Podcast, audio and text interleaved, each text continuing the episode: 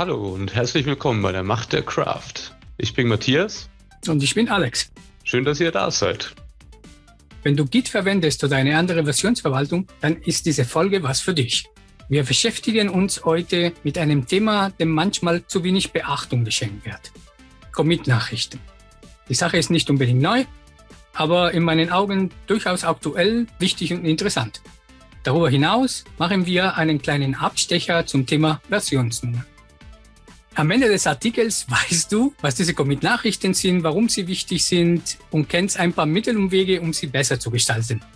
Das versetzt dich in der Lage, die teaminterne Kommunikation zu verbessern, eine technische Dokumentation deines Projekts on the fly zu erstellen und ein paar andere Vorteile daraus zu ziehen, die wir euch später weitergeben. Die Macht der Kraft arbeitet für dich. Als erstes können wir uns von Matthias erzählen lassen, was ihm so mal passiert ist. Ja, und es ist noch gar nicht so lange her. Das ist eine recht aktuelle Geschichte sogar. Und zwar hat die sich letztes Weihnachten zugetragen. Bei uns in der Firma ist Weihnachten traditionell eher so ein Zeitraum, wo so gut wie niemand im Büro ist. Und deswegen ist es nicht unüblich, dass man auch mal alleine ist. Und ähm, dieses Jahr, also 2020, hat es mich erwischt. Ich kam also nach meinem Urlaub zurück ins Büro. Wir haben gerade ein neues Projekt angefangen, wo noch einiges unklar war, Dinge ausprobiert worden sind, hier ein paar Experimentierbranches und dort ein paar andere Experimentierbranches. Manche wurden gemerged, manche nicht. So, und dann kam ich aus meinem Urlaub zurück und habe als erstes meine E-Mails gecheckt und war positiv überrascht von meinen Kollegen, E-Mails bekommen zu haben, wo mir der aktuelle Stand vermittelt werden sollte, wie es in dem Projekt steht, welche Entscheidungen getroffen worden sind, wo die Reise hingeht. Leider hat mir die Information aus den E-Mails nur bedingt geholfen, weil als ich dann mich dran machen wollte, an dem Projekt zu arbeiten und Tickets umzusetzen, sind mir ein paar Ungereimtheiten aufgefallen. Mhm. Dinge, die in der E-Mail als ja, erledigt oder ja, fertig deklariert worden sind, waren laut Issues noch nicht erledigt, hingen noch in Doing, es waren noch Leute drangehangen, es gab noch offene Merge-Requests dafür. Und jetzt saß ich dann erstmal da, hatte keinen meiner Kollegen, an die ich mich wenden könnte, also fragen könnte, wie es denn ist, ob da jetzt was noch gemacht werden muss oder ob das eigentlich schon fertig ist und nur noch nicht gemerged wurde. Das heißt, ich hatte leider das Pech, dass ich mich meinen ersten Tag nach meinem Urlaub eigentlich nur mit der Git-History auseinandergesetzt habe, Codezeilen mir angeguckt habe, Diffs von vorher, nachher, um dann mit dem gefährlichen Wissen oder gefährlichen Halbwissen, das ich mir damit angeeignet habe, eigentlich zu entscheiden, ob an dieser Aufgabe noch was gemacht werden muss oder nicht. Und ja, wie man sich denken kann, hat es ähm, meine Laune nicht besonders positiv beeinflusst. Und ich habe daraufhin in unserem internen Teamboard, das wir für Dinge haben, die uns ja, stören, direkt ein Ticket aufgemacht, weil ich mir gedacht habe, boah, das will ich nie wieder erleben, dass ich aus dem Urlaub zurückkomme und eigentlich nicht arbeiten kann, weil zu viele Unklarheiten da sind. Das Problem letztendlich haben wir dann im Team auch besprochen und haben uns dann überlegt, wie wir dieses Problem in den Griff bekommen könnten. Und ähm, es hat sich dann relativ schnell herauskristallisiert, dass schon vieles besser gewesen wäre, wenn die Commit-Nachrichten für die unterschiedlichen Issues, die wir halt so hatten zu dem Zeitpunkt, besser geschrieben worden wären. Weil ich weiß nicht, wie es anderen geht, aber mir geht es immer so, ich finde, Commit Messages schreiben ist echt nicht leicht und häufig geht man leider den falschen Weg und schreibt nichtssagende Nachrichten, die niemandem weiterhelfen und eigentlich nur dafür geschrieben werden, um eine Maschine glücklich zu machen, weil eine Commit Message halt nicht leer sein darf. Irgendwas muss halt drinstehen.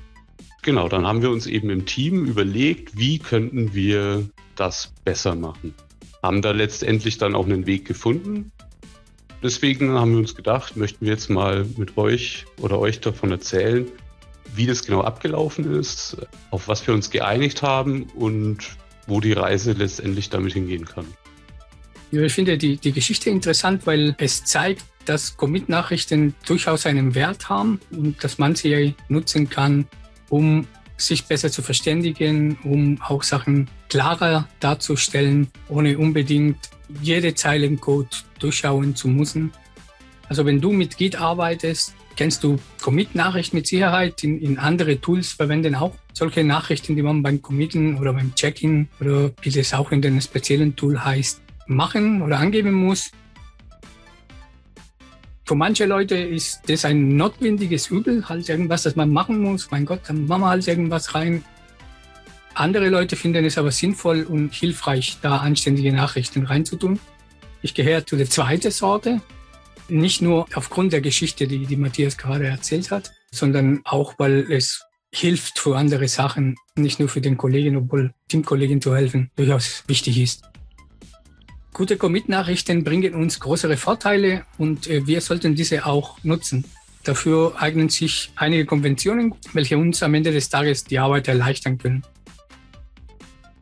Warum haben wir euch diese Geschichte erzählt? Was versteckt sich hinter dieser Geschichte? Warum ist sie wichtig oder warum ist sie relevant? Also in meinen Augen ist sie relevant, weil ich tatsächlich, also ich meine, es ist jetzt eine sehr egoistische Perspektive, aber ich habe mindestens ein, wenn nicht sogar zwei Tage Arbeit darin versenkt, überhaupt den Punkt zu finden, wo ich weitermachen kann. Also letztendlich hat das Geld gekostet, wenn man komplett offen und ehrlich ist. Und das könnte man vermeiden, wenn man halt bessere Commit-Nachrichten schreibt. Also jetzt, ich meine, es ist natürlich auch ein Sonderfall, der da eingetreten ist kommt halt jetzt nicht jeden Tag vor, dass jemand alleine an einem Projekt arbeitet, wo vorher fünf andere eine Woche lang gearbeitet haben oder so. Aber es ist halt trotzdem auch, wenn du zum Beispiel neu in ein Projekt reinkommst, ist es in meinen Augen unglaublich wertvoll, wenn man eine gepflegte Git-History hat oder auch ein anderes System. Aber wenn man aufgrund von der Versionsverwaltung einfach nachvollziehen kann, was ist passiert, mhm. genau, die Commit-Historie ist eigentlich die Summe aller Commit-Nachrichten in, in einem Projekt und sie kann genutzt werden als Werkzeug in der Entwicklung. Denn sie hilft uns zu verstehen, wie das Projekt vorschreitet. Sie zeigt uns, was sich geändert hat, wie es sich geändert hat und warum. Sie verrät uns, welche neue Funktionalitäten dazu gekommen sind und welche Mehrwert darin geschafft wurde. Sie ist nützlich wenn wir in ein neues Projekt einsteigen, wie du gesagt hast, oder auf Fehlersuche sind oder einen Review vornehmen müssen, ne? weil mhm. dann siehst du in die Commits, was tatsächlich passiert. So, und ich habe in meinem Leben schon sehr viele grässliche Commits gehört, gelesen. Sogar habe ich selber manche geschrieben, wo ich mich jetzt schämen musste. Ich glaube, davon können sich die wenigsten freisprechen. und wir sollen auch da eine gewisse Qualität einfließen lassen. Aber wie definiere ich einen schlechten Commit? Ja, also ich meine, die solche Commit-Nachrichten hat bestimmt schon mal jeder gesehen. Fix-Typo, Add-Test, solche Geschichten, die einfach keinerlei Mehrwert bringen, kann man sich eigentlich komplett sparen. Und ganz häufig ist es zumindest meine eigene Erfahrung, weil, wie gesagt, ich möchte mich davon gar nicht freisprechen, dass ich nie solche Commit-Messages geschrieben habe.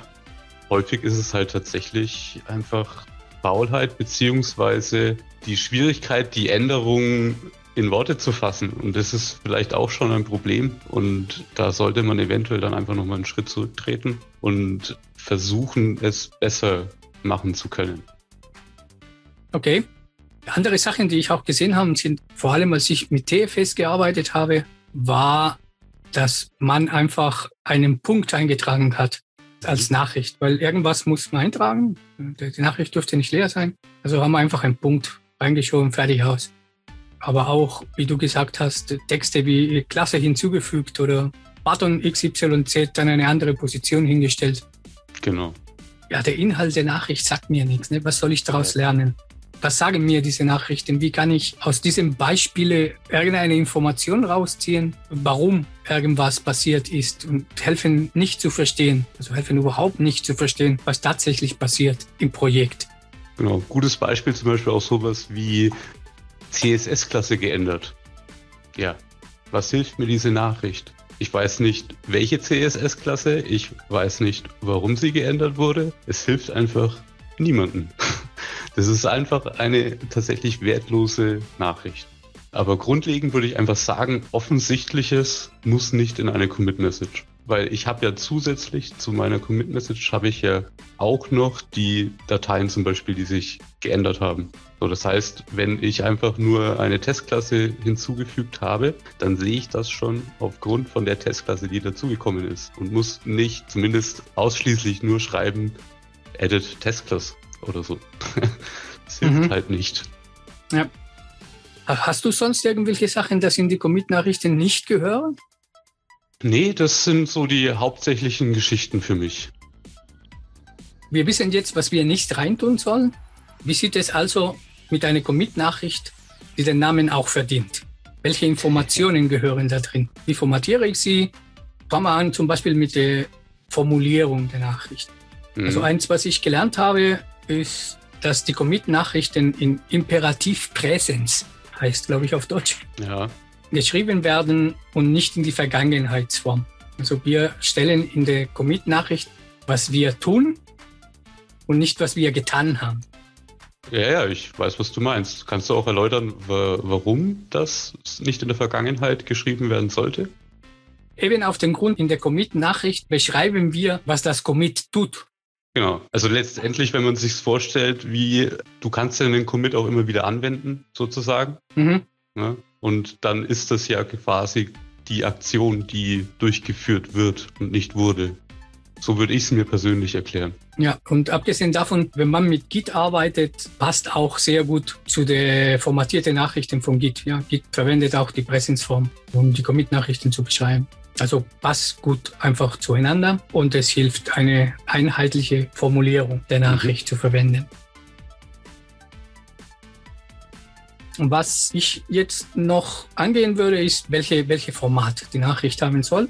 Es gibt unterschiedliche Möglichkeiten, die, die Nachricht zu schreiben. Und ich habe im Laufe der Zeit gemerkt, dass es ein bestimmtes Format sich ziemlich etabliert in der Entwickler-Community. Die Nachricht wird in zwei Bereichen aufgeteilt. Betreffzeile und eine Beschreibung, die durch eine Leerzeile getrennt werden. Der Betreff mhm. ist kurz, 50 bis 70 Zeichen lang, wo wir deutlich angeben, was sich geändert hat. Was ändern wir da? Mhm. Dazu gibt es die Beschreibung, in dem wir dann detailliert auf die Änderungen eingehen. Bei der Beschreibung würde ich tatsächlich hervorheben, dass da klar herauskommen sollte, warum eine Änderung durchgeführt worden ist. Also der, wie soll man sagen, der auf Englisch wäre es der Intent, also ähm, die Absicht. Also mhm. warum mhm. ja. wird diese Änderung durchgeführt? Einfach um dem ganzen Kontext zu geben. Ja, finde ich auch eine, eine wichtige Sache. Aber ich wollte jetzt eher äh, dran eingehen, dass wir eben diese Betreff haben, kurze Zeile, klar, deutlich, plakativ. Was ändert dieses Commit? dann eine Leerzeile und dann eine längere Beschreibung mit einer ganzen Menge an Informationen, die wir jetzt dann gleich besprechen werden. Was gehört alles da drin? Was können wir alles da drin tun? Mir ist wichtig noch zu erwähnen, dass diese Trennung durch die Leerzeilen ist wichtig, weil wenn du dir die Commit-Nachrichten anzeigst, wird normalerweise nur die erste Zeile angezeigt. Mhm. Es sei, du sagst, du willst die komplette Nachricht sehen. Und deswegen ist es wichtig, dass dieser Betreff so, so plakativ und eindeutig ist, dass mir in einem kurzen Satz erklärt, was macht dieses Commit. Wenn ich mehr Informationen haben will oder brauche, dann kann ich mir die Details und die mhm. komplette Beschreibung dann anzeigen lassen. Aber wenn der Betreff schon so gut gewählt ist, dass ich das nicht brauche, dann spare ich mir auch Zeit. Nichtsdestotrotz müssen wir einen ziemlichen Effort reinstecken, in ordentliche Beschreibungen für eine Commit-Nachricht anzulegen. Was denkst du dazu? Ja, absolut. Bei mir selber ist mir auch aufgefallen, dass ich mittlerweile viel mehr drüber nachdenke, was ich committe, auch welche Dateien ich zusammen committe, weil es zum Beispiel, wenn ich jetzt, keine Ahnung, 30 Dateien geändert habe, dann ist es unfassbar schwierig, schon mal eine kurze Zusammenfassung in 50 bis 70 Zeichen, wie du gesagt hast, zu finden, die überhaupt diese Änderung beschreibt. Mhm. Das heißt, ich habe mir persönlich angewöhnt, viel kleinere Commits zu machen, die viel klarer definiert sind. Also meistens ist es dann tatsächlich irgendwie eine Anpassung an einer Klasse, der entsprechende Test dazu und das war's dann. Die beiden Dateien werden entsprechend committed und da finde ich, ist es relativ einfach, diese ganzen Sachen, die wir gerade besprochen haben, einzuhalten. Aber je größer der Commit wird, desto schwieriger wird das. Und mhm. das sind dann auch die Momente, wo es mir selber immer aufgefallen ist, an mir selbst früher, wo man dazu tendiert, nicht sagende Texte zu schreiben, weil es einfach Fakt ist, du kannst diese riesige Änderung aus 30 Dateien und was weiß ich, wie viel 100 Zeilen gar nicht sinnvoll beschreiben. Es geht nicht. Okay. Was gehört alles in die Beschreibung rein? Ich hätte da ein paar Ideen. Die kurze Beschreibung oder die lange? Die längere. Okay. Die kurze ist für mich einfach der Betreff oder die Betreffzeile. Mhm. In einer Beschreibung packen wir alles, was wir brauchen, um zu verstehen, was sich mit dem Commit ändert. Alle Informationen, die notwendig sind. Sie sollte so kurz wie möglich sein, aber so lang wie nötig. Mhm. Wie gesagt, alle Informationen, die dazugehören. Da gibt es eine ganze Latte an Möglichkeiten, an Sachen, die man da reinschreiben kann. Ich würde zum Beispiel damit anfangen zu beschreiben, was ist das Problem? Warum ist diese Commit mhm. überhaupt notwendig? Was hat dazu ja. geführt, dass wir diese Änderungen machen müssen? welche Funktionalität fügen wir hinzu oder welche Änderung nehmen wir vor und was hat das für einen Mehrwert? Ja. Und was nehmen wir unter Umständen dafür in Kauf? Weil häufig ist es ja auch so, dass man irgendwelche Änderungen machen muss, mit denen man nicht super glücklich ist, aber es geht vielleicht in dem Moment nicht anders. Auch sowas kann man in einer Beschreibung festhalten. Mhm.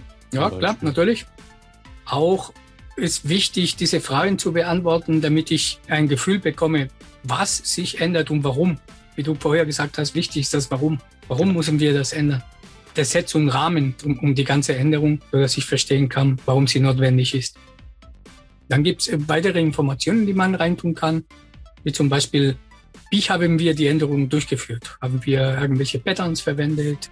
Was haben wir für Objekte und Methoden verwendet, um die Implementierung durchzuführen und vor allem, warum wir es so gemacht haben. Auch, was du gerade so erwähnt hattest, wenn wir einen Lösungsweg einschlagen, warum haben wir den gewählt und eventuell, was haben wir uns damit eingekauft? Ne? Mhm. Bei welche Waschmaschine kriegen wir jetzt? Obwohl wir eine Spülmaschine brauchen. Genau. Also, diese Sachen festzuhalten, okay, wir wissen, es war nicht die Lösung fürs Leben oder wir müssen da ja. noch Nacharbeiten liefern oder wir haben irgendwelche technische Schulden eingefügt. Das festzulegen, mit reinzuschreiben, hilft auch für den Verständnis. Vor allem, weil wenn wir committen, wissen wir, warum wir das gemacht haben. Aber mhm. üblicherweise nach ein paar Wochen oder wenn ein anderer Teamkollege, die nicht involviert war in der Implementierung, sich das anschaut, weiß nicht, warum das so passiert ist. Und es kann ihm helfen zu verstehen, warum der Code jetzt so aussieht, wie es aussieht. Wenn er weiß, warum wir das gemacht haben oder warum wir das so gemacht haben. Mhm. Ich glaube, viele machen, machen ja sowas mit Kommentaren im Code.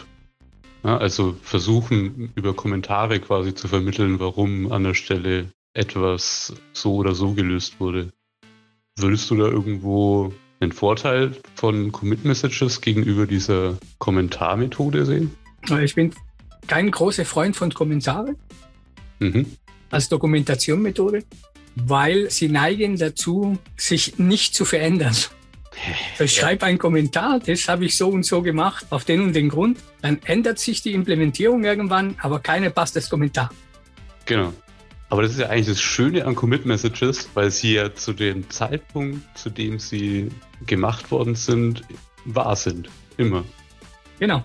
Und wenn ich mir die Commit-Historie anschaue, dann taucht der Commit an der Position, wo sich hingehört. Und zu dem Zeitpunkt ist die Aussage auch treffend. Und wenn sich irgendwas ändert, dann sehe ich es später. Deswegen würde ich von Kommentare für solche Sachen zumindest absehen. Wo ich das. Ja, würde ich tatsächlich auch. Ähm, genau aus dem Grund, weil sie einfach nie mit dem Code mitgeändert, oder sagen wir nicht nie, aber seltenst mit dem Code mitgeändert werden, für den sie geschrieben worden sind. Daher eigentlich sehr oft Lügen tatsächlich. Und das ist das Schlimmste in meinen Augen, wenn, wenn man sich auf Code oder jetzt in dem Fall dann Kommentare nicht verlassen kann. Ja, voll bei dir. Eine weitere Sache, die ich aber auch gerne in Commit-Nachrichten sehe oder sehen würde, ist, ob noch offene Baustellen sind. Das heißt, wie wir bereits gesagt haben, es kann sein, wir nehmen eine Lösung, weil es jetzt ausreichend ist, weil wir der Meinung sind, dass es für das, was wir jetzt machen müssen, passt. die aber bestimmte Themen nicht zu 100 Prozent abdeckt oder wir haben Sachen, die wir wissentlich offen lassen und das reinzuschreiben. Zum Beispiel, wir haben XYZ gemacht und wir haben den Normalfall oder den 80%-Fall jetzt implementiert und bitte darauf achten, wir müssen noch den Error Handling mhm. halt mal genauer beschreiben und genauer implementieren.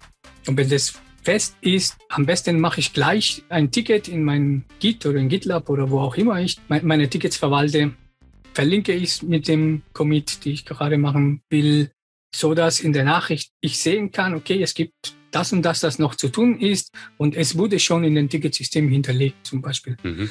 damit wir es einplanen, wenn der PO mal der Meinung ist, das wäre wichtig genug. genau. Ja das ist für mich auch ein, ein, ein, eine wichtige Sache, die man angeben kann und musste, wenn man die Gelegenheit hat, nämlich klarstellen, ist die Änderung abgeschlossen oder nicht abgeschlossen und falls nicht, was fehlt. Ja. Würde dir das helfen? Absolut, ja. Also ich glaube, Weihnachten hätte ich mich vor Freude nicht mehr eingekriegt, wenn ich sowas gehabt hätte. Wäre ein ja. Weihnachtsgeschenk gewesen für mich. Ja, ma mach mal alles nur für dich. genau. Nee, finde ich ja, ist richtig. Also würde ich auch so sagen, wenn quasi von der Sache, die ich gerade mache und mit dem Commit erledigt habe, noch weitere Aufgaben hervorgehen, dann sehe ich das H genauso. Issues, Tickets dazu anlegen und am besten in der Commit-Message direkt drauf verlinken. Wir haben jetzt eine ganze Latte an Sachen beschrieben, die man eingeben kann, die man eintragen kann, die man gegebenenfalls auch eintragen sollte. Natürlich müssen nicht immer alle diese Informationen vorhanden sein. Ne? Das wäre ja Dummfug. Das sind halt nur, nur ein paar Tipps und ein paar Richtlinien, wie man das machen kann. Auf jeden Fall haben wir aber damit ein runden Bild, ohne im Code nachschauen zu müssen, was, was in diesem Commit passiert. Um es mal kurz zusammenzufassen, würde ich sagen, dass in die Beschreibung packen wir alles rein, was wir brauchen, um die Änderung zu verstehen und gegebenenfalls nachprüfen zu können ohne woanders schauen zu müssen, nur auf die Nachricht selber. Mhm. Würdest du den Teil der Commit Message als den wichtigsten Teil sehen? Ich bin da ein bisschen ja, hin und her gerissen. der Betreff, ein, einen guten Betreff zu finden, die in kurz in einen Satz beschreibt, was ich gemacht habe, ist sehr wichtig. Mhm. Aber da es manchmal schwierig ist, in so einen kurzen Satz alle Informationen reinzutun, die notwendig sind, um tatsächlich zu verstehen, was wir gemacht haben, ist für mich die Beschreibung der Ort, wo das Gesamtwissen und der Wissensaustausch zwischen, zwischen uns passiert. Mhm. Wir schreiben jetzt ein neuer Artikel, weil es wichtig ist, über das Thema Commit-Nachrichten zu, zu reden. Mhm. Ja, und dann in die Beschreibung kann ich erklären, warum es wichtig ist oder warum wir das so machen, warum wir es ja. nicht anders machen und so weiter. Das macht die Sache halt einfach rund und gibt mir die notwendigen Informationen, um tatsächlich zu verstehen. Der Betreff ist eher so das Headliner, ne? Ja, ist eher Was so passiert? die Schlagzeile. Das Schlagzeile, also, genau. Genau. Also äh, bei dem Betreff oder ja, genau bei der Kurzbeschreibung, Betreff, wie man es auch nennen will, will ich eigentlich für mich jetzt herauslesen können, ob ich in die lange Beschreibung reinschauen muss oder nicht. Also ob es mich so sehr interessiert, dass ich den Commit mir näher anschaue. Oder ob das jetzt zum Beispiel einen Teil des Systems betrifft, der gerade für das, was ich machen will, überhaupt nicht relevant ist. Genau, wenn ich auf, auf Bugsuche bin, ja, das Betreff soll helfen, auf einen Blick zu sehen, könnte das Problem, das ich suche, sich in diesem Commit verstecken. Genau. Ja, und wenn ich sage ja, anhand des Betreffs und die Dateien, die sich geändert haben, dann gucke ich genau in die Beschreibung rein, um zu wissen, was tatsächlich passiert ist, bevor ich in den Code gehe. Weil eventuell sehe ich schon gleich bei der Beschreibung, na, das kann nicht sein. Da brauche ich mir die 50 oder 60 Zeilen Code jetzt nicht genau. anschauen, weil das brauche ich jetzt nicht. Aber wenn ich zum Beispiel irgendwie einen Fehler in einer Preisberechnung suche und ich stolper über eine Commit-Kurzbeschreibung, Anpassung der was weiß ich, Steuerlogik oder sowas, ist vielleicht ein interessanter Punkt. Ja, genau, würde ich reingehen ich und würde mir dann näher anschauen, was steht in der Beschreibung, was wurde genau geändert und warum wurde es geändert. Dann kann ich genau. nämlich auch näher bestimmen und selbst wenn sich dann der Bug da drin versteckt, weiß ich zumindest, was das Ziel war, das mit der Änderung erreicht werden sollte und kann dahingehend dann den Bugfix auch eventuell besser machen. Ja, bin voll deine Meinung. Eine Sache, die ich öfters auch in Commit-Nachrichten sehe, sind weitere Informationen, die angegeben werden in Form von Verweise auf externe Systeme. Ein gutes Beispiel ist zum Beispiel die Verlinkung auf den Ticket in mein Ticketing-System, die diese Änderung zugrunde liegt. Hinter den Referenzen stecken immer bestimmte Informationen und wenn sie wichtig sind, um die Änderung zu verstehen, dann müssen wir sie trotzdem auch in die Nachricht aufnehmen. Zumindest ein Teil davon. Ne? Das, Wichtige im Resümee. Ich muss nicht alles reinschreiben, was ich in mein Ticket geschrieben habe, aber die Kerninformation musste trotzdem in der Nachricht vorhanden sein. Und zwar auf zwei Gründen. Kannst du dir vorstellen, welche? Also du meinst der Verweis auf das zugehörige Ticket? Hm, also ich habe den Verweis, den zugehörigen Ticket oder irgendwelche andere Informationen in eine Commit-Nachricht hinterlegt. Warum sollte ich trotzdem die Kernaussage von diesem Ticket in meine Nachricht aufnehmen, obwohl ich sie eh sowieso schon verlinke? Naja, also kann mir da vieles vorstellen. Also zum einen ist es leichter für jemanden, der sich nur die Commit-Historie ansieht, mehr Kontext zu bekommen, ohne in das Ticketing-System zu gucken. Und zum anderen kann man unter Umständen auch ja, Automatisierungen damit eventuell. Jawohl, nee, das ist Blödsinn. Ja, ta ähm, tatsächlich, das ist einer der Punkte, die in meiner Liste steht. Automatisierungen aufgrund von der, von der Beschreibung in dem Ticket. Ja. Okay. Interessant. Ich, also wie gesagt, es, es, es kam mir auch in den Kopf, aber irgendwie, als ich es ausgesprochen habe, kam es mir irgendwie falsch vor. Aber ähm, ich bin gespannt.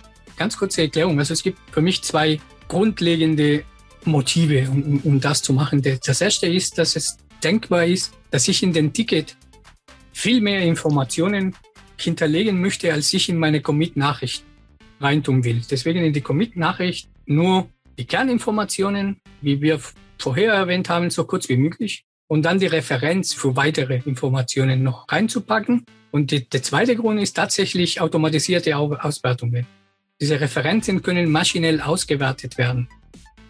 Zum Beispiel. So, ja, die Referenzen. Ja, stimmt, klar. Ich, ich hatte jetzt im Kopf irgendwie, dass du die Kernaussage des, des Tickets gemeint hast. Aber nein, ja, nein, nein, nein, nein. Ich, ich meinte die Referenz. Ah, ja, weil äh, da, da macht es dann auf einmal auch wieder Klick in meinem Kopf und dann macht Sinn.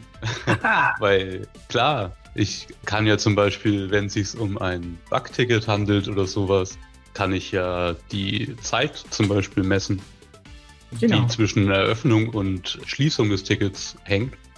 Und es ist um einiges leichter, wenn ich die Referenz auf das Ticket in meiner Git-History habe. Es hilft meiner Meinung nach ungemein, wenn ich diese Verlinkungen zum Beispiel im Ticketing-System verfolgen kann, ohne äh, ewig lang suchen zu müssen und solche Sachen. Das ist für mich die zwei Grundmotive, warum ich Referenzen reintue. Und das wichtige Grund, warum ich trotzdem diese Kernaussage in den in der Nachricht mit aufnehme, ist, dass es kann ja passieren, dass ich mit dem Commit arbeite und ich habe gerade aber keine Möglichkeit, diese Verlinkungen aufzumachen, weil das System jetzt gerade nicht da ist oder ich kein Netzwerk habe oder was auch immer. Dass ich auf diese externe Referenzen nicht zugreifen kann und dann ist es super, wenn zumindest diese, diese Kernaussage oder diese Kerninformationen mit in der Nachricht aufgenommen sind. Abgesehen davon, wenn ich nicht mehr brauche als diese Kernaussage, dann brauche ich nicht zu dem externen System zu wechseln. Ja, macht Sinn. Wir können jetzt auf das Thema zurückkehren, die du vorher kurz angesprochen hattest. Commit-Größe. Wie groß mhm. soll ein Commit sein? Deine Bühne. Meine Bühne. Also ja. in meinen Augen äh, möglichst klein natürlich. Vor allem, wenn wir uns innerhalb von einem Feature Branch, Bugfix Branch oder was auch immer bewegen. Anders sieht es häufig aus, wenn gemerged wird, weil dann hast du naturgemäß einen Merge-Commit oder ähnliches, der dann natürlich größer ist. Aber wenn ich jetzt in meiner täglichen Arbeit an dem Feature arbeite, dann ist meine übliche Größe von einem Commit tatsächlich sehr klein, nämlich das Hinzufügen eines neuen Tests und die Implementierung des neuen Tests. Zumindest versuche ich es so zu machen. Klappt nicht immer, weil häufig ist es halt dann doch mal ein bisschen mit, na, kommt man vom Weg ab und hat dann vielleicht doch ein paar mehr Dateien angefasst. Manchmal schaffe ich es dann tatsächlich auch, wenn ich mich ans Committen mache, nochmal aufzuteilen. Also ich gehe dann eh nochmal alle meine Änderungen durch, bevor ich committe, um erstmal zu schauen, ob überhaupt nur das drin ist, was ich auch wirklich committen will. Genau, aber alles in allem versuche ich, sie möglichst klein zu halten. Und habe damit eigentlich auch ganz gute Erfahrungen gemacht. Wichtig in meinen Augen ist, man sollte möglichst nur committen, wenn das System funktioniert. Also alle Tests zum Beispiel grün sind. Das mhm. wäre ein guter Zeitpunkt zum Committen. Ja. Kurz noch Hintergrund dazu ist in meinen Augen einfach, ich will gefahrlos zu jeder Stelle zurückkehren können, ohne mir Sorgen machen zu müssen, dass irgendetwas gar nicht funktioniert. Ja, das bringt mich auch zum Grübeln. Und zwar, weil ich oft das Problem habe, dass meine Commits einfach viel zu groß sind.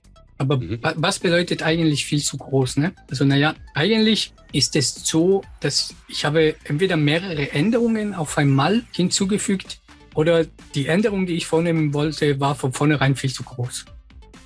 Gegen diese zwei Probleme versuche ich anzugehen. Und zwar für das erste Problem mehrere Änderungen auf einmal gemacht von Sachen, die eigentlich nichts miteinander zu tun haben. Wie du gesagt hast, ich versuche die Commits so aneinander abzustimmen, dass in einem Commit nur Änderungen sind, die zusammenhängen. Änderungen, die nicht miteinander zu tun haben oder die funktional abgetrennt sind voneinander, sollten in unterschiedliche Commits reingepackt werden. Auch wenn ich sie gleichzeitig gemacht habe. Und zwar, weil ich dann eine ganz genauere Beschreibung machen kann, wenn ich sie trenne, als wenn ich sie zusammen tue. Das hilft schon mal dabei, sie kleiner zu halten. Das zweite Thema, nämlich die Änderung, die wir machen wollten, war von vornherein viel zu groß, aber da haben wir viel zu viel reingepackt. Mhm. Kann ja ein vorgelagertes Problem sein. Ne? Tickets mit zu viel Inhalt. Kenn und, ich. und ja, da müssen wir eben die Tickets irgendwie kleiner machen, kleiner aufteilen. Kleine Tickets auf die Reihe kriegen, die voneinander abgetrennt sind, damit ist das Problem auch bereinigt. Ich habe aber auch zigtausend Mal gehört, ja, das Ticket kann man aber nicht kleiner machen, weil sonst keinen Wert hat. Mhm. Das höre ich öfters. Und das kann ich mir tatsächlich nicht immer erklären, warum dem so ist. Aber auch dann haben wir die Möglichkeit, nicht alles auf einmal zu committen, sondern wie du vorher sehr gut erzählt hast, einfach nur ein Teil der Implementierung machen, die wir mit Tests abdecken. Wenn alle Tests grün sind und wir diese Teil der Implementierung haben, dann einfach committen und dann mit dem nächsten Teil weitermachen. Gleiche Vorgehensweise, ne? rund machen, Tests, alles Mögliche. Wenn wir sicher sind, es passt, dann einchecken und so weiter. Und so kann man auch eine größere Änderungen in kleinere Commits aufteilen. Genau. Und wie gesagt, letztendlich, also falls einem das dann trotzdem alles zu viel ist, gibt es ja auch immer noch die Möglichkeit im Nachgang die Commit-Historie ja, ein bisschen zu tweaken, Commits zusammenzufassen und solche Geschichten. Aber das geht wahrscheinlich jetzt dann zu weit. Ja, das ist Cheaten. Mach mal es lieber gleich richtig. Naja, das heißt Cheaten. Also ich finde schon, also wenn man jetzt, wie ich jetzt vorhin gesagt habe, ne, einen Test hinzufügt und die Implementierung dazu macht und das mache ich halt zehnmal oder so bei einer Klasse, dann finde ich es persönlich nicht gecheatet, wenn ich am Ende dieser zehn Commits sage, alles in allem kann ich das in einem Commit zusammenfassen. Weil ich kann die Funktionalität, die ich in dieser Klasse implementiert habe, in der Kurzbeschreibung so zusammenfassen, dass jeder sieht, was passiert ist. Und in der Langbeschreibung kann ich ja so viel schreiben, also so viel schreiben, wie ich will, in Anführungszeichen. Aber klar, es gibt auch Situationen, wo vielleicht das Squashen von Commits nett das Schönste ist. Aber mhm. ich finde, es gibt Situationen, wo es eine Berechtigung hat.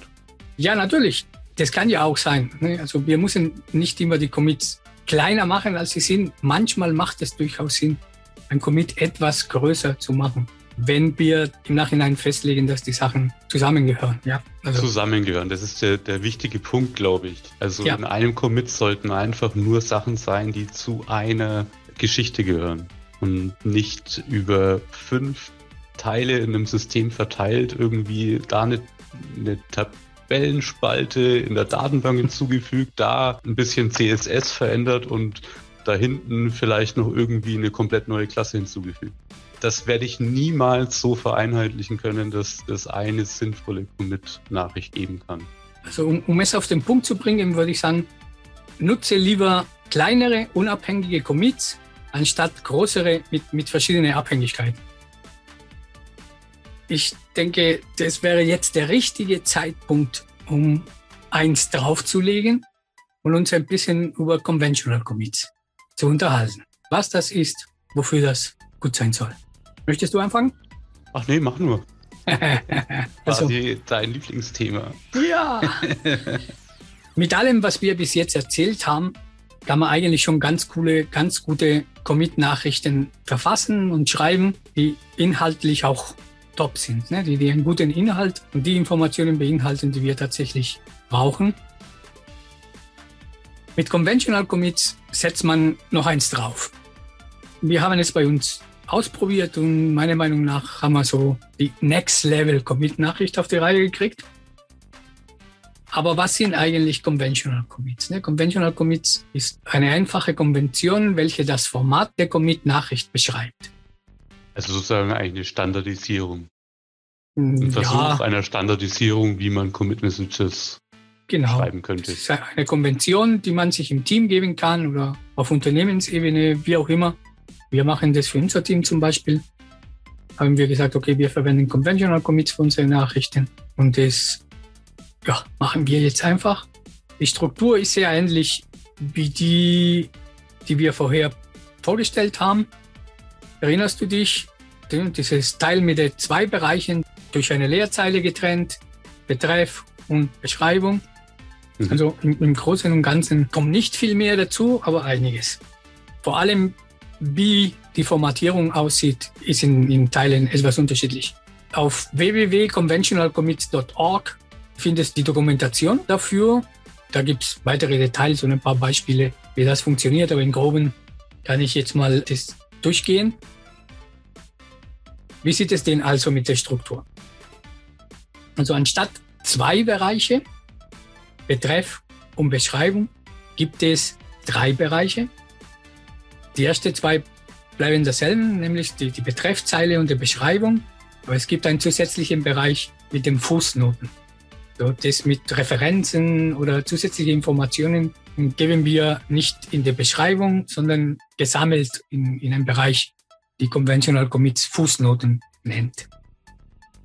Fangen wir mit dem einfachen Teil, nämlich die Beschreibung. Für die Beschreibung des Commits gilt das Gleiche, was wir bis jetzt erzählt haben. All die Informationen, die wir vorher erwähnt haben, gehören weiterhin da rein.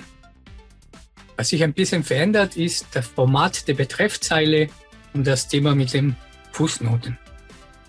Betreffzeile fängt dann immer an mit dem Änderungstyp, die wir durchführen. Es gibt zwei fixe Änderungstypen, die wir immer verwenden. Das ist Fit und Fix. Fit steht für Feature Fix halt für Fix. und Fit verwendet man, wenn wir neue Funktionalität hinzufügen, ne? ein neues Feature reinbringen. Fix verwenden wir, wenn wir Fehlerkorrekturen machen. Warum diese zwei? Das hängt mit Semware oder mit Semantic Versioning. Dazu sprechen wir später noch ein bisschen, was das ist und wofür das gut ist. Und hängt mit der automatischen Vergabe von, von Versionsnummern oder von der Versionierung zusammen. Also, wie gesagt, als erstes der Änderungstyp angeben. Fit für Feature, Fix für Korrekturen. Das heißt aber nicht, dass wir nur die zwei benutzen dürfen. Die zwei sind Muss, die muss es geben, die müssen wir verwenden. Wir können aber auch viele andere Änderungstypen erfinden oder verwenden. Ein paar Beispiele, die wir gerne öfters verwenden, ist zum Beispiel Docs, wenn wir Dokumentation anpassen, Tests, wenn wir nur Tests geändert haben oder an die Tests geschraubt haben, Refactoring, wenn wir einen Refactor gemacht haben. Also es gibt sehr viele unterschiedliche mögliche Änderungstypen. Da muss man sich im Team einig sein, welche man verwenden will. Auf die Conventional Commit Seite werden auch weitere genannt, die man verwenden kann. Mhm. Ich finde es eine gute Idee, sie auch zu nutzen, weil nicht alles, was wir im Code machen, sind einfach Bugkorrekturen oder neue Features hinzufügen, sondern gibt es viele andere Themen, die wir machen. Genau, es wird, wird wahrscheinlich auch immer mehr werden. Thema DevOps und so. Also ich sehe hier auch, dass es ein CI zum Beispiel gibt als Vorschlag und ja. Style, also wenn dann irgendwie mal wieder der ähm, Linter oder sowas bei einem JavaScript-Projekt meckert, dann ist es dann ein Style-Anpassung. Genau, ja, gibt es eine ganze Reihe. Sehr ja, es gibt einfach sehr viele und wie gesagt, wichtig ist, dass wir uns im Team halt absprechen und sagen, okay, die 5, 10, 15 verwenden wir und das sind unsere Pool an Änderungstypen, die wir verwenden. Aber wir, wir sind immer noch bei der Betreffzeile. Mhm. Wir sind noch gar nicht fertig. Wir haben ja nur gesagt, was für eine Änderung wir gemacht haben. Als nächstes sagen wir oder geben wir an, in welchem Bereich wir die Änderung durchgeführt haben. Der Bereich wird in runden Klammern angegeben und da haben wir freie Wahl. Ja, Kann man sich auch im Team ja überlegen. Sowas wie Frontend, Backend zum Beispiel haben will. Man kann auch Klassennamen oder Feature-Namen oder Bereichnamen oder Microservice-Namen verwenden. Packages, ja. ja. Alles Mögliche ist, ist alles gut. Wenn ich zum Beispiel die Konfigurationsdateien angepasst habe, ist Configuration vielleicht ein guter Kandidat. Wenn ich an der Kafka-Anbindung arbeite, dann gebe ich Kafka vielleicht an. Also das muss man aber auch im Team halt mal absprechen, was wir da für Sachen verwenden können. Gibt aber seitens der Konvention keine feste Regel. Welchen Mehrwert würdest du bei der Angabe von dem Scope hervorheben wollen? Was mir jetzt so einfällt, ist, wenn wir tatsächlich automatisierte Auswertungen fahren und wir uns auf bestimmte Bereiche festgelegt haben, da können wir Auswertungen fahren, welche Bereiche wann betroffen sind und so weiter. Ich persönlich würde sogar sagen, dass das sogar noch einen Punkt, den wir vorhin schon genannt haben, unterstützt. Vorhin gesagt, dass, dass ich mir wünsche, dass so eine Kurzbeschreibung mir hilft zu entscheiden, ob ich überhaupt in die Langbeschreibung rein will oder nicht. Und je nachdem, wie man diese Scopes halt wählt, finde ich, hilft es nochmal zusätzlich, weil wenn ich lese, der Scope ist, keine Ahnung, das betrifft jetzt, wie du gerade gesagt hast, einen Kafka. Ja, aber das Problem, das ich gerade untersuche, ist ganz woanders, nämlich irgendwie, ja, irgendeine Restschnittstelle nach außen oder so. Mhm. Ähm, hilft es mir auch gleich zu sagen, okay, der Commit interessiert mich nicht. Ja. Nächster Commit. Sehr, sehr, sehr gut erkannt. Sehr gut gesagt. Finde ich auch. Nichtsdestotrotz ist das nicht das Letzte, was wir in der Betreffzeile angeben, sondern nach den Scope in Klammern, falls man ein Scope angeben will. Wie gesagt, das ist nicht Pflicht, hilft aber in meinen Augen. Kommt ein Doppelpunkt, ein Leerzeichen und dann die kurze Betreffzeile. Also das, was wir in unserer ursprünglichen Formatierung gesagt haben, kommt jetzt hier wieder zum Tragen. Schreiben also Änderungstyp, dann in Klammern Änderungsbereich, Doppelpunkt, Leerzeichen und dann die, diese Betreffzeile. Ja, die ganz kurze, prägnante, deutliche Aussage, was passiert in dem Commit. Mhm. Ja, bei der Beschreibung habe ich schon gesagt, kommt alles zum Tragen, was wir schon erwähnt haben. Das Warum, das Wie und, und all diese Informationen, die wir schon erwähnt hatten. Da ist auch das, das Wichtigste eigentlich die Leerzeile, oder? Zwischen Betreff und der Zusammenbeschreibung äh, dann.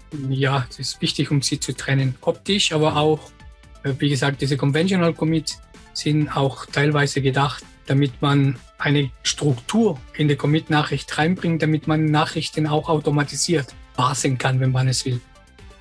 Aber gut, äh, wie gesagt, die Beschreibung, beliebig langer Text und hier kommt alles zum Tragen, was wir vorher für, für bessere Commit-Nachrichten erzählt haben. Damit wären wir bei dem dritten Teil der Commit-Nachricht angekommen, nämlich die Fußzeilen. Mhm. Und in diese Fußzeilen kommen halt diese externe Referenzen, und, und Zusatzinformationen. Jede Art von Zusatzinformation kann hier angegeben werden.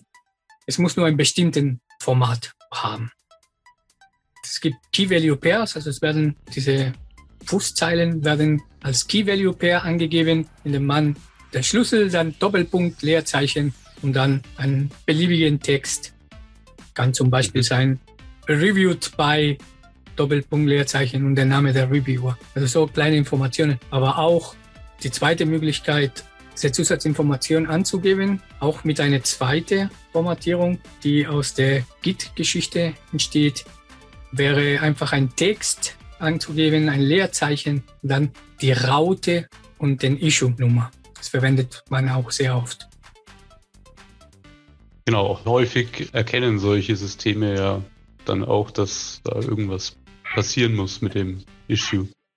Also ich kenne es von GitLab zum Beispiel, dass ja, wenn man da bestimmte Syntax verwendet, also sowas wie Closes, Raute, Issue-Nummer, dass dann auch, wenn das gemerged wurde, zum Beispiel das Ticket geschlossen wird. Jawohl, so ist es. Also mal kurz nochmal, die Fußnoten sind alle Zusatzinformationen, die wir uns vorstellen können oder wir der Meinung sind, dass wir sie brauchen. Es gibt zwei unterschiedliche Formatierungen. Schlüssel, Doppelpunkt, Leerzeichen und dann die Information, die wir geben wollen. Oder Text, Leerzeichen, Raute und die Issue-Nummer. Zum Beispiel Closes, wie du vorher gesagt hast. Ja? Mhm. Closes, Raute 1, 2, 3, 4 oder was auch immer. Ein Extra gibt es noch. Es ist eine ganz coole Sache, wie ich finde. Wenn deine Anpassungen dazu führen, dass die öffentliche Schnittstelle und deine Anwendung sich verändert. Ja, das ist ein, ein sogenannter Breaking Change. Ja? Mhm. Dann willst du das auch in deine Commit-Nachricht angeben. Es muss in die Commit-Nachricht deutlich sein, dass dieser Commit ein Breaking Change verursacht. Dafür gibt dir Conventional Commits auch zwei Möglichkeiten, das zu tun. Die eine ist eine Fußnote mit ganz bestimmter Formatierung, die fängt mit den Worten oder mit dem Wort Breaking Change, dann Doppelpunkt, Leerzeichen und eine Erklärung, warum der Breaking Change oder was für ein Breaking Change wir eingeführt haben. Das kann viel detaillierter in die Beschreibung erklärt werden, aber wichtig, einfach da einzutragen, Breaking Change, Doppelpunkt, Leerzeichen und dann, was war dieser Breaking Change? Das ist die einfachere Möglichkeit. Das sieht man sofort, weil wenn man die, sich die Nachricht anschaut, samt Beschreibung, dann steht dort prominent, große Buchstaben, Breaking Change. Super. Aber das hilft uns leider nicht, wenn wir uns nur den Betreff anzeigen lassen. Ja, wenn ich den Betreff nur sehe, dann sehe ich das nicht, weil die Fußzeilen werden nicht angezeigt. Dafür haben sie sich auch was ausgedacht, nämlich nachdem ich den Scope oder den Bereich angegeben habe, ein Aufrufezeichen. Mhm. Ausrufezeichen schreiben vor dem Doppelpunkt, dann weiß ich, wenn ich den Betreff oder die Betreffzeile mir anschaue und da irgendwas steht, wo Aufrufezeichen Doppelpunkt hat vor dem Text, dass das eben ein Breaking Change ist. Wie gesagt, Beispiele und alles könnt ihr euch in den Conventional Commit Seiten anschauen. Wir hängen die Links dann weiter unten in den Notes. Was denkst du darüber? Meinst du jetzt über Conventional Commit? Ja. Finde ich eine, eine super Sache und habe sie mir mittlerweile sehr angewöhnt. Also ich benutze das eigentlich nur noch. Es hilft mir einfach, bessere Commit-Messages zu schreiben, weil ich meine, wie wir es jetzt schon häufiger heute erwähnt haben, es hilft einem zum einen, sich selber auch bewusster zu sein, welche Anpassungen man macht. Für mich werden die Commits kleiner, weil ich dadurch, dass ich ja schon weiß, dass ich alles besser beschreiben will, automatisch auch weniger, ja, also mir, mir viel bewusster Änderungen vornehme, als ich es vorher gemacht habe. In meinen Augen macht man sich dann auch außerdem natürlich viel mehr Gedanken über den Inhalt des Commits kann jetzt zum Beispiel ein Unbeteiligter, der jetzt an der Aufgabe nicht mitgearbeitet hat, kann der aufgrund von der Commit Message nachvollziehen, was sich da verändert hat. Und ja, Automatisierung, ich bin großer Fan davon und Conventional Commits öffnen einen halt eine Vielzahl an Möglichkeiten in der Hinsicht. Ich meine, Wie gesagt, auf Semware werden wir dann noch ein bisschen eingehen. Dafür sind Conventional Commits halt wirklich ein sehr, sehr mächtiges Tool. Was sagst du dann, wenn der Kollege kommt oder wer auch immer kommt und sagt, ja, das kostet aber ewig viel Zeit? Es kostet halt auch ewig viel Zeit, das Zeug nachzuvollziehen, wenn es keine gute Commit Message gibt. Und ja, es passiert nicht jeden Tag, dass man sich vielleicht durch die Commit-Historie von dem gesamten Branch durcharbeiten muss. Aber wie ich in der einleitenden Geschichte erzählt habe, mich hat es zwei Tage gekostet. Und man kann einfach mal rechnen, was das kostet, wenn ein Entwickler zwei Tage nichts anderes macht, als Code Zeile für Zeile durchzugehen, Commit-Messages zu versuchen, Sinn draus zu ziehen. Also in meinen Augen spart das eher Geld auf lange Sicht. Okay. Eine andere Möglichkeit, die ich kenne, für Leute, die tatsächlich sehr viele Commits machen oder die sagen, für jede einzelne Commit ist vielleicht das nicht zielführend, das zu machen, ist die Möglichkeit des Squashen. Ja, oder die Möglichkeit bei Merge Requests die Gesamt-Commit-Nachrichten äh, zusammenzufassen. Also in einem Merge Request packe ich mehrere Commit-Nachrichten oder mehrere Commits zusammen, um sie dann in einen anderen Branch zu mergen und dass wir dort in diese Merge Request eine extra Nachricht verfasse, die diese Conventional Commits Konventionen gemacht und beachtet und nicht jede einzelne Commit damit belasten. Ich bin eher dafür, das in jedem Commit zu machen, aber ist auch eine Möglichkeit, das handzuhaben. Ne? Also alle Commits normal zu committen und dann die Merge Request so klein zu schneiden, dass wieder das tatsächlich thematisch nur eine, einen Feature oder einen Fix oder einen, einen Bereich betreffen und dann diese Aufwand, die Informationen zusammenzufassen, detaillierter darzustellen, nur dort gemacht wird. Ich halte es für nicht so gut, weil wenn ich den Match Request mache, sind manchmal Stunden oder ein, zwei Tage vergangen und ich habe 10 oder 15 Commits gemacht, um das alles zusammenzufassen. Dauert manchmal länger, als wenn ich jede einzelne Commit entsprechend sinnvoll mache. Ja, hingestellt habe. Sowieso kann das ja jeder handhaben, wie er möchte. Wir wollen und werden eigentlich auch nur unsere Erfahrungen teilen an der Stelle. Jawohl, natürlich. Aber gut. Das war so kurz eine Einführung in diese Conventional Commit. Jetzt erzählt euch Matthias ein bisschen über Semware, oder? Semantic Versioning. Was ist Semantic das Versioning, genau. Ja, es ist eigentlich ein ganz cooles System, wie man ja, Software, Libraries, was auch immer, versionieren kann. APIs letztendlich auch. Und gesehen hat es wahrscheinlich schon mal jeder, weil letztendlich sieht es ganz normal wie jede andere Versionsnummer auch aus. Klassischerweise bestehen die aus drei Stellen, zum Beispiel eine 1.0.0 sozusagen, dieses klassische erste Major Release. Und jede Stelle, die durch einen Punkt getrennt ist, hat halt eine bestimmte Bedeutung. Die sind dann von links nach rechts, eben also die erste Stelle beschreibt die Major-Version, die mittlere Stelle beschreibt die Minor-Version und die letzte Stelle beschreibt die Patch-Version. Und je nachdem, was für eine Anpassung ich an meiner Software durchführe, werde ich dann bei einem Release die entsprechende Versionsnummer hochzählen. Habe ich jetzt zum Beispiel eben einen Bugfix, was ja hin und wieder mal vorkommt, dann werde ich die letzte Stelle der Versionsnummer hochzählen. Also dann wird aus 1.0.0 wird dann ein 1.0.1. Wenn ich neue Funktionalität zu meiner Software hinzufüge, die keinen Fehler behebt, sondern wirklich neue Funktionalität hinzufügt, aber keine Breaking Changes beinhaltet, dann werde ich die mittlere, die meiner Version erhöhen. Also dann würde aus dem 1.0.1 würde dann ein 1.1.1 werden. Und die Major-Version, die erhöhe ich, wenn ich Funktionalität hinzufüge, die Breaking Changes beinhaltet. Bedeutet, meine offene Schnittstelle nach außen, also das Public Interface, verändert sich so dramatisch, dass Clients, die meine Software benutzen, kaputt gehen werden. Das ist jetzt mal so die, der grobe Überblick. Okay, lass mich mal kurz äh, zusammenfassen. Also die Versionsnummer wird aus drei Zahlen durch Punkte getrennt dargestellt. Major.minor.batch. Mhm. Und abhängig von den Änderungen, die ich im Code durchgeführt habe, setze ich eine von diesen Zahlen hoch.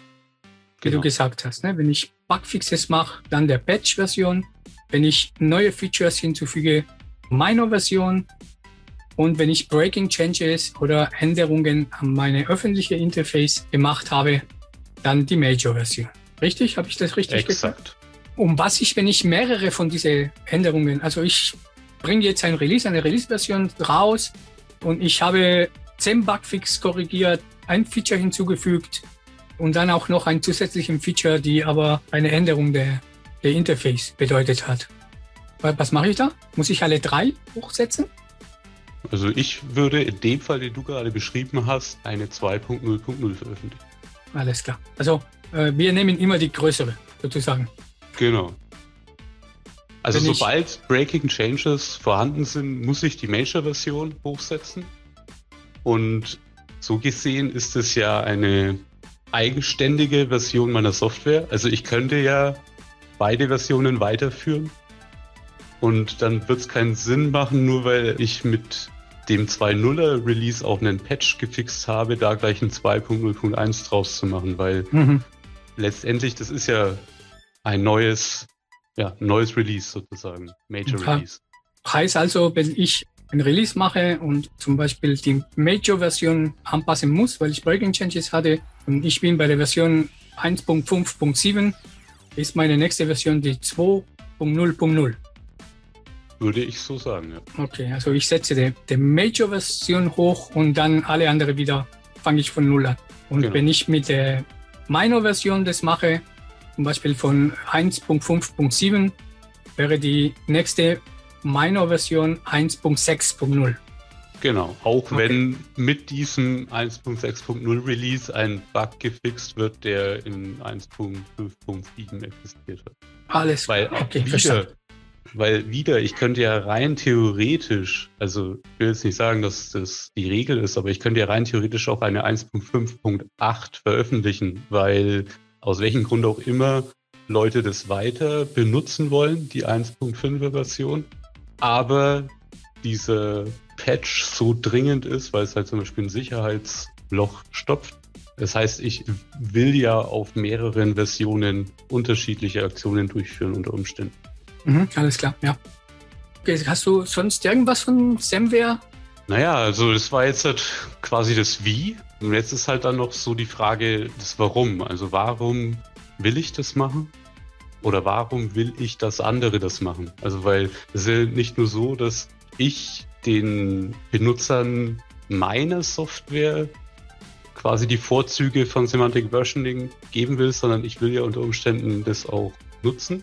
Und wenn ich weiß, dass jetzt eine Software, die ich selber in meinem Projekt nutze, Semantic Versioning benutzt und auch durchzieht, dann bringt mir das halt insofern Mehrwert, dass ich zum Beispiel, wenn eine neue Version veröffentlicht wird, ich auf Anhieb sehen kann, um was für eine Art von Änderung handelt es sich. Also muss ich mit Breaking Changes rechnen, wenn ich dieses Update einspiele? Kann ich es vielleicht, wenn es einfach nur ein meiner Update ist, einfach relativ sorgenfrei einspielen? Oder muss ich es einspielen, weil es sich um eine Patch-Version handelt? Oder sollte ich es einspielen? Ich meine, muss ist so ein starkes Wort, aber sollte ich es einspielen? Ja.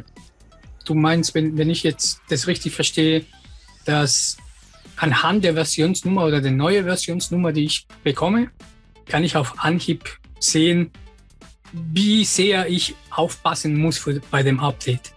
Genau. Also ich kann ungefähr abschätzen, wie groß der Aufwand sein wird, dieses Update einzuspielen. Also es gibt ja durchaus Tools, die einem unterstützen, bei seinen Projekten herauszufinden, gibt es für Libraries, die ich zum Beispiel einsetze, neue Versionen. Diese Tools können unter Umständen einem, was weiß ich, eine E-Mail schreiben mit hier für folgende Pakete gibt es neue Versionen. Und dann kann ich halt zum Beispiel mir diese Liste anschauen und sehe relativ leicht, also vorausgesetzt eben diese Semantic Versioning wird dann auch entsprechend durchgesetzt, wie gefährlich ein Update ist oder wie unproblematisch es sein wird. Oder eben auch im Falle von, von Patch oder Bugfixes, wie wichtig. Also, mhm. weil es ist halt unter Umständen nicht so wichtig, eine neue Miner-Version einzuspielen, weil jetzt das Feature, das da dazugekommen ist, mir überhaupt nichts bringt. Ich würde es eh nicht benutzen. Also habe ich keinen Grund von Version 1.5.0 zum Beispiel auf 1.6.0 hochzugehen, weil ich benutze es eh nicht. Ist es aber von 1.5.0 auf 1.5.1, ist es halt relativ wahrscheinlich, dass der Bugfix mich betrifft. Mhm. Und dann will ich, will ich das wahrscheinlich einspielen. Okay. Okay. Ja, macht Sinn. Klingt, klingt sinnvoll. Und in welchem Zusammenhang steht das alles mit, mit unseren Conventional Commits? Naja, wenn wir jetzt uns überlegen, wie wir die Conventional Commits aufgebaut haben, kann man aus diesen Conventional Commits herauslesen, um was für eine Änderung es sich handelt. Also jetzt mal als ganz simples Beispiel, wenn ich in einer Commit Message die Information finde, dass es einen Breaking Change gibt, ist es ein Major äh, Release, das daraus resultieren muss, weil es gibt Breaking Changes. Fängt meine Commit Message mit Fix an, wie wir ja vorhin gesagt haben, gleich das erste Zeichen in der Betreffzeile wäre ja dann, äh, oder das erste Wort wäre dann Fix. Das würde für eine Patch-Version sprechen. Im mhm. Gegensatz dazu dann natürlich das Keyword Feature oder Feed für möglicherweise meine, solange nicht in Zusammenhang mit Breaking Change. Also man sieht schon, man kann aus so einer Conventional Commit Message sehr viel rauslesen und gerade im Bezug auf Semantic Versioning da auch sehr viel automatisieren. Also es gibt auch Libs, die einen da unterstützen wieder, weil für alles, was es so gibt, hat wahrscheinlich schon irgendwer irgendwas entwickelt, die eben genau das machen und aufgrund von Conventional Commit Messages automatisch, also es ist jetzt in dem Beispiel, das mir bekannt ist, JavaScript und dann eben in der Package JSON automatisch die Version entsprechend setzen. Ja, klingt wie eine tolle Sache. Ja, ist es auch. Ist ziemlich cool. Jetzt steht dir nicht mehr im Weg, um Commit-Nachrichten mit super Qualität zu schreiben. Sie werden dir und dein Team helfen, die Story leichter zu verstehen. Und als extra Geschenk bekommst du dazu eine Dokumentation über das Leben deines Projekts. Das ist echt eine coole Sache, was man da alles rauslesen kann, wenn, wenn man ordentliche Commit-Nachrichten hat. Das alleine ist schon nicht zu vernachlässigen, aber dazu können wir anhand von dieser Historie zusätzliche Mehrwert erzielen für uns, für, für die Entwickler, indem wir zum Beispiel Changelogs, man kann ein Parser verwenden, die dir ein Changelog generiert. Ja, für ein Release hat sich alle Commit-Nachrichten anzeigt und die entsprechend ordentlich aufbereitet. Oder auch, wie wir gerade gesehen haben, für die Versionsnummervergabe ja, dass diese Versionsnummeränderung automatisch passiert im Hintergrund anhand der Inhalten von unseren Conventional Commit Nachrichten. Mhm. Meiner Meinung nach lohnt sich der Aufwand, das alles zu betreiben. Failure Rate zum Beispiel ist ja auch so eine Geschichte. Ne? Mhm. Ja, kann man wirklich viel mitmachen. Das wäre eigentlich für heute. Ich hoffe, ihr hattet Spaß dabei und habt was gelernt über Commit und Commit-Nachrichten und warum sie wichtig sind. Ja, und wir hoffen natürlich, dass wir euch beim nächsten Mal wieder begrüßen dürfen. In drei Wochen ist unsere nächste Folge. Wir wissen noch nicht genau, was wir machen werden, aber seid versichert, es wird irgendwas was mit Softwareentwicklung zu tun, was uns qualitativ weiterbringt. Wenn euch das, was wir erzählen, alles interessiert und keine Folgen verpassen wollt, abonniert einfach den Podcast. Ich wünsche euch noch viel Spaß, eine schöne Zeit und bis bald. Ciao. Die Macht der Kraft arbeitet für dich.